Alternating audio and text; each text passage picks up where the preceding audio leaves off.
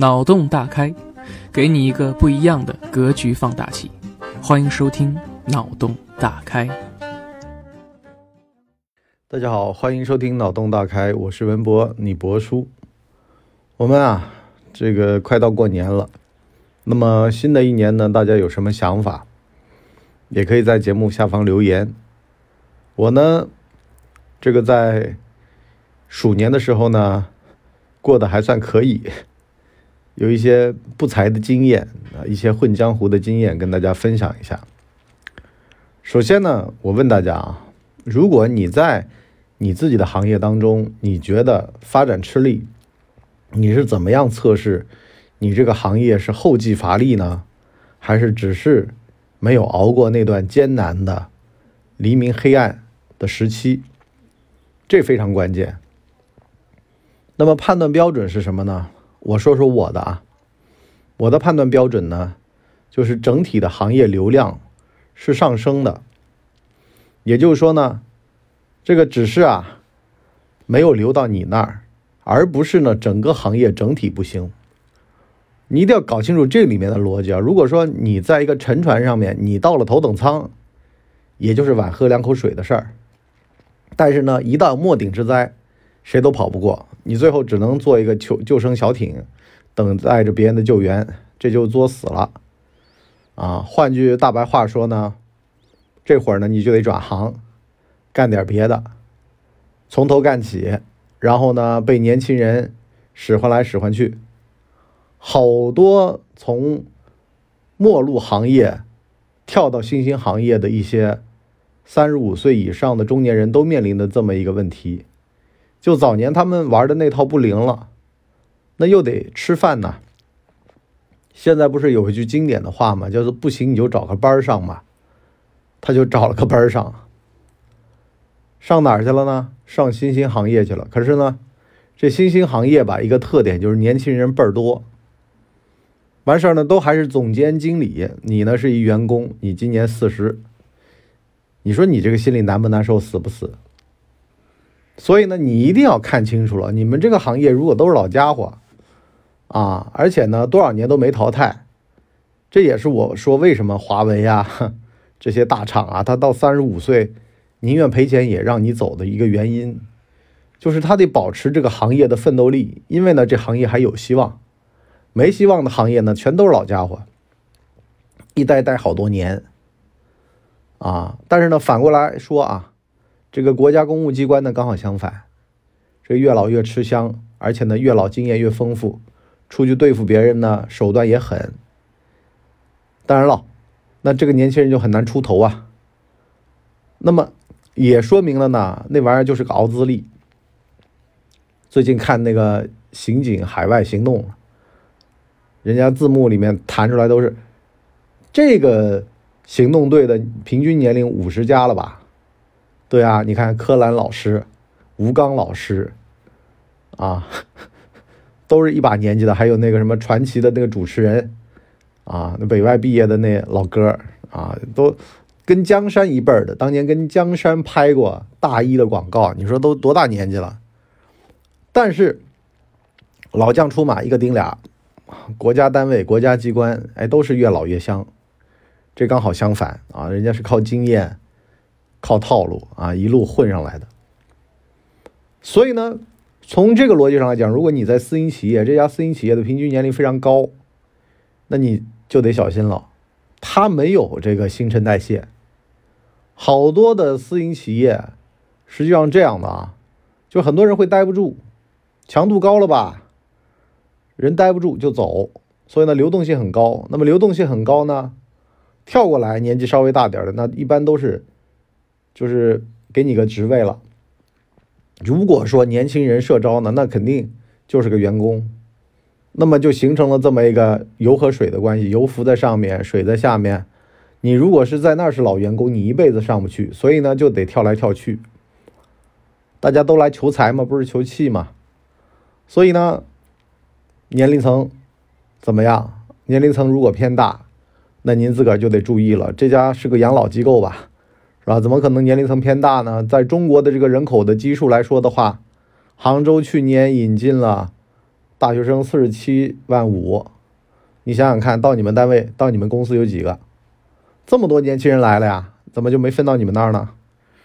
这个叫做池塘的水满，那么你这个小碗里的水肯定也会多，一个道理的。所以呢，在哪儿也很重要，这就我们讲的第二个逻辑。你到底在三四线呢，还是在一二线呢？你到底回老家呢，还是在一二线城市待着呢？这事儿呢，二零二零年我想过，而且呢，我研究过，特别有意思。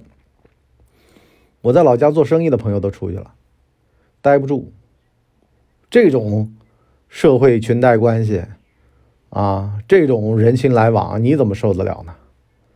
啊，什么做点屁事儿、屁大点事儿都打电话打招呼，啊，完事儿哥哥姐姐的叫，我就特别烦这种东西。为什么呢？你呢，在老家呢，你肯定是有优势的，因为呢，你一个电话，好多事儿都能搞定。但是呢，反过话来说，他们也得。给你打电话，一个道理的，你得还。在一二线呢，就没这个烦恼。什么意思呢？我呢喜欢陌生人社交，我不喜欢熟人社交，因为呢，我是对于熟人呢是特别有忌惮的。你跟他近了吧，什么屁事他都知道，也不好。你跟他生吧，就一次生意，而且呢。他本身是个工具人，转化成一个普通的朋友呢，反而更靠谱。就你的接触面更大，在三四线都是亲戚朋友，你的接触面特别小，而且呢，接触的深度特别深。这就导致了你的事业发展呢是在限制的，啊，就是他有他的地盘，你有你的地盘，井水不犯河水，反而呢是等级或者说是壁垒森严。可是呢，一二线。说句实话，我是小城镇的，所以呢来这儿我都新鲜，而且呢我也没有什么这种所谓的壁垒啊什么的，我在一二线我就横冲直撞呗。你就包括像我现在做夜班保安，我还可以做个播客。其实说到做播客这个事儿吧，大家千万得记得啊，你在三四线啊，你年年天天要被人笑，说哎文博你做播客的，哎呦喂你文化人啊，人家不懂。可是呢，到了一二线，人家一听，哎呦喂，新兴行业哎，二零二零年最火的行业嘿，你看人家懂，而且呢，你不会被歧视。在老家，你如果不做个传统行业，人家就当你二流子。哎呦，没有公家机关上个班，你就是混子。啊，你这个营业额高了，你是不是吹的？不可能，半场都没你这个利润高。啊，反正呢，把他们认知以外的事儿，全都当做。是放屁，可是呢，到了一二线，人家就好好好好琢磨你，哎，有什么机会能合作吗？哎，你那博客能植入广告吗？是吧？一二线对网红宽容度可高了啊？为什么呢？因为大家都羡慕网红，都在九九六呢，累啊累死了，挣不了几个钱，一月挣个五万，完事儿呢，看病就得花掉三万，是吧？秃顶植发还得花掉一万，什么意思呢？就好多时候吧。越辛苦的人才会越理解你。三四线闲得慌，每天没事琢磨，都是那些鸡零狗碎的东西。完事儿呢，看的是趣头条，啊，刷的是快手，挺高兴的，啊，给你看，给你看，你看，哎呀，你看这个人，哎呀，吃了这么多面，哎呀，还不吐，还不吐。但是啊，说句实话，我呢是希望，如果你呢是想好好过日子的，回老家去也挺好。你想奋斗事业的，去一二线搏个机会也挺好，就好多时候别弄拧巴了，在一二线怀念轻松的日子，在三四线想要发大财，这可能性都非常低啊。前段时间有个哥们儿回老家做抖音卖货，就跟我聊起来，他说：“哎呀，这供应链跟不上。”我说：“你废话了，你回老家你什么东西跟得上？你信息都跟不上。”啊，很多从广州做起来的网红，像大狼狗，啊，他们都跑到杭州来了。这就是长三角的这个能耐，啊，这个供应链的能耐。但反句话来说呢，电商之都这不是白吹的。所以呢，做什么行当去哪儿？你做金融，你去上海；你做文化，你去北京。前几天刚刚过世的这个赵英俊，他就说嘛，他当年在上海温水煮青蛙，差点就煮沸了。后来呢，零九年跟徐峥他们拍了部《夜店》，才发现，哎呦，优秀的人才都在北京。跟他合作过的徐峥啊、李小璐啊，这个片儿里合作的，都是北京那头练出来的。你在上海你就没这个氛围和机会，所以呢，他就跑到北京，两年没戏拍，两年没活干，靠着上海的薛之谦，啊，让他来当制作人，然后呢挣点钱，继续补贴着他的影视的创作的这个计划。后来呢，终于成为了一代著名的影视片的这个编曲制作人。啊，这个非常厉害了。可是呢，英年早逝，四十三岁就走了。所以呢，这个身体啊也是非常关键。啊，就是打个比方吧，为什么我以前在小城镇的时候，我总觉得你们上海人怎么这么作呀？没事儿周周末就开个车到乡下转悠啊。你是城里生活，你有多腻歪啊？后来呢，我跑到上海朋友家里面一看，我就知道了。首先呢是房子小。其次呢是吃饭的地方啊，你比如上海新世界那边啊，这桌子挨桌子，大概就个三十五十公分的样子啊，旁边说什么话都听得着，就特别的窄，特别的难受，特别的闭塞。那他们周末肯定得到农村去转一圈啊。你就包括我现在在杭州，我也这样，我一到周末我城里面待不住，太挤了，西湖边全都人啊。完事儿呢，我我老婆跟我讲呢，说我这辈子我我这几年都没去过西湖。啊，我老婆还喜欢去西湖，我都不愿意去，我都喜欢去安吉，去德清啊，去世外桃源去待两天，待一天，啊，放松放松心情，就特别得注意自个儿的心情啊，在一二线你就特别容易抑郁，因为呢太小了，太渺小了，你不是个人物，你就算是好人物，还有更大的人物罩着你，你都不算什么啊，你挣俩钱你没什么了不起，你挣仨钱也没什么了不起。因为呢，有比你更猛的，比你更狠的，比你挣更多的，有比你更会玩的。就像这个赵英俊说，他去了北京，他感觉自个儿啥也不是一样的道理的。在上海你是好人物，你到北京都不一定是，因为呢，那是专业领域聚集的人才的这么一个内卷地。那么第三个就讲讲内卷，内卷这个事儿啊，好多的朋友跟我讲，碰到内卷怎么办？我说内卷嘛，至少证明这行业还行。我前面说的那种慈善企业，老员工一堆的，那没有内卷，啊，那也挺麻烦的。为什么呢？年轻人就来不了，一个萝卜一个坑都塞满了。完事儿呢，你说内卷是什么呢？竞争特别厉害，不断的有年轻人进来，那么你只有两种办法，要么就是提升自个儿的技能，打败年轻人；要么就是成为他们的头儿，驾驭他们，领导他们，或者是自个儿出去创业，把他们招走。当然了，这种事儿呢，好多的普通的人你本身就做不起来，所以呢，这也就决定了呀，你在一二线城市你待着的时候，你必须得想清楚自个儿要的是什么。他对于人的要性会更加的有要求。你如果不知道自个儿想要什么，你就会过得特别特别痛苦。晚上加班，吃着泡面，心里面想着，哎呀，我要老婆孩子热炕头。可是呢，看到。房贷的卡上面的钱呢不够了，不够还房贷了，又得拼命干。我就一直以这个《东邪西毒》里面张学友那个杀手的身份啊，去自问自答。我说，如果我是那个杀手，我的职业技能什么时候会生锈？我迟早会被人杀死。所以呢，我得尽早的攒钱回老家讨老婆，然后呢，创业的本金攒起来，自个儿去当杀手经纪人。反正呢，要往产业链的上端。或者下端走，不要停留在仅靠技能本身吃饭的这个事儿上面，因为呢，你干不过年轻人。所以呢，内卷的原则是什么？对抗内卷的原则就是，你别跟年轻人抢饭吃喽，而是你得把饭让出来给年轻人吃，顺带呢，把他们的鼻子牵着说，来来来来来，我这儿有更好吃的就行了。打个比方啊，你如果说自个儿创业不行。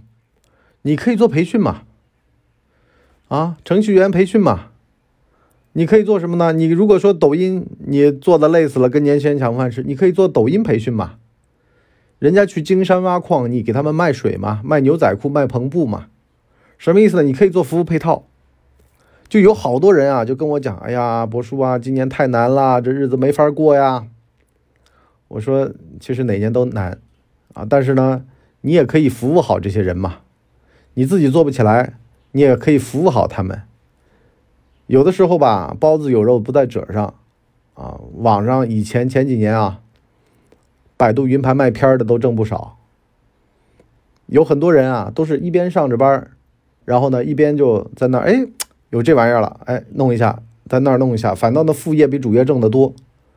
一定要搞清楚了，人这辈子靠工资啊，马无夜草不肥啊，从来没有说靠白天的草料吃胖的，都是晚上偷偷往自个儿，哎，开个小灶，哎，吃点夜宵，这样胖起来的。所以呢，要搞清楚了，你说那些人买房买车，凭什么呢？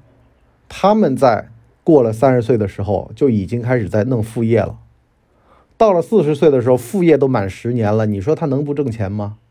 而你呢，还在那瞎琢磨，还在那想自己本身的这个业怎么样？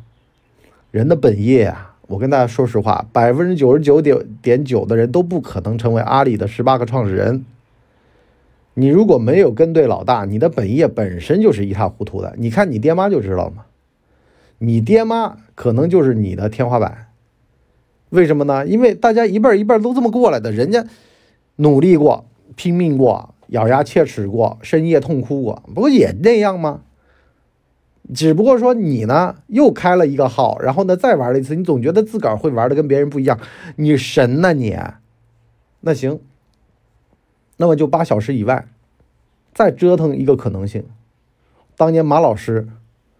啊，当年这个大小马老师都是在八小时以外折腾的，哎，折腾出来事儿了，折腾出来声响了，然后呢，从体制内辞职出来。